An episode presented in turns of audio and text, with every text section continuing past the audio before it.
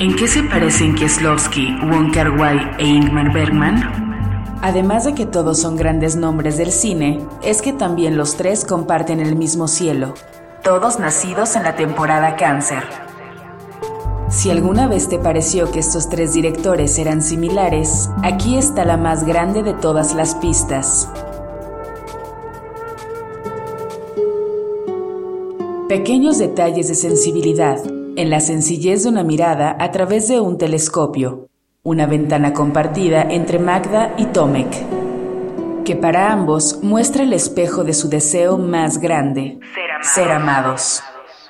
Muy a su manera, pues Tomek en su inocencia ve lo que no puede explicar, y Magda, en su madurez, no puede explicar lo que ve. El Decálogo 6 de Kieslowski lleva como cereza en el pastel esta secuencia, así como la muy delicada relación que llevan el señor Cho y la señora Su. Que entre recuadros y recovecos se ve de cerca en Deseando Amar, simple como una mirada cruzada en las inmediaciones de un callejón, tan personal para ellos e intransitorio para el mundo, todo en un silencio, como lo que no se dice, pero bien se percibe en esta secuencia de Bergman. Sonata de Otoño es un elogio al silencio, lo personal, los encuentros y las despedidas difíciles. Pero sobre todo es un encuentro con lo más sensible de una madre y una hija en una mirada, tan estrecho como el callejón de Wong Kar Wai, tan claro y profundo como la ventana de Kieslowski. En los podcasts de Ibero.2 hay cariño del bueno pone en duda todo lo que sabes sobre lo romántico en De Amor, y, otras, ficciones. Escucha su segunda temporada en plataformas de audio y en ibero2.cloud. Ibero.2, música para pensar. A la gente nacida en cáncer se le señalan como a todos sus respectivas virtudes y defectos. Sus respectivas virtudes y defectos. Y como es propio del ser humano, es sabido que el defecto es también la virtud.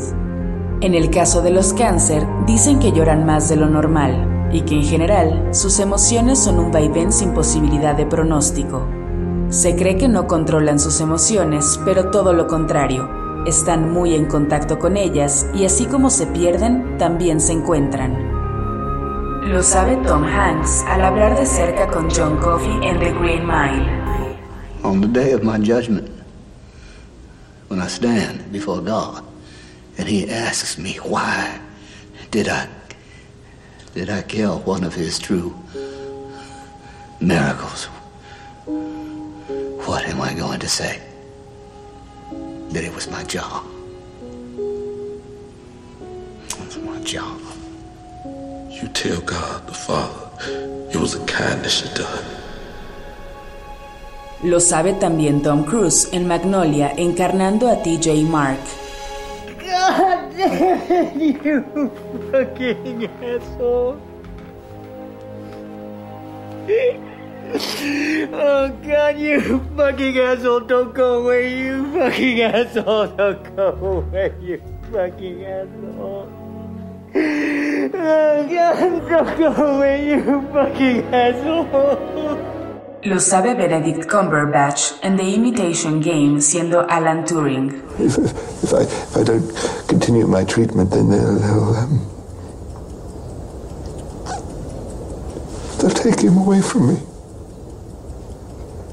You, you, you, you can't let them do that. You can't. You, you can't let them leave me alone. I don't, I to be alone. I don't want to be alone. All right. All right. Come sit down. Y sobre todo, lo sabe Ivan Green en Penny Dreadful.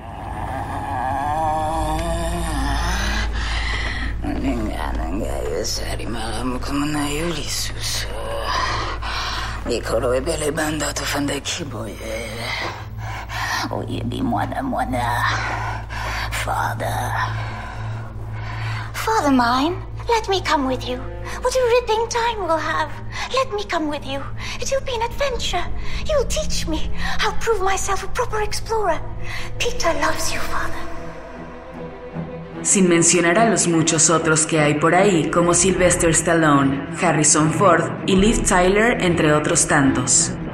Ser un cangrejo en la playa del cine puede no significar mucho, pero no está de más tener la habilidad de nadar en el mar de las emociones para sacar lo más profundo de esos misterios.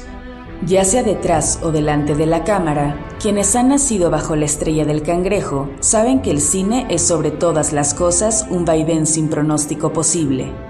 Es quizá por eso que El mundo a un cáncer le parezca una película nostálgica, llena de memorias y voz en off de sutilezas dolorosas y sentencias terribles o amores intransitables. Como cáncer y como humano, estamos todos montados en el mismo guion de esta película, llamada vida. Llamada vida.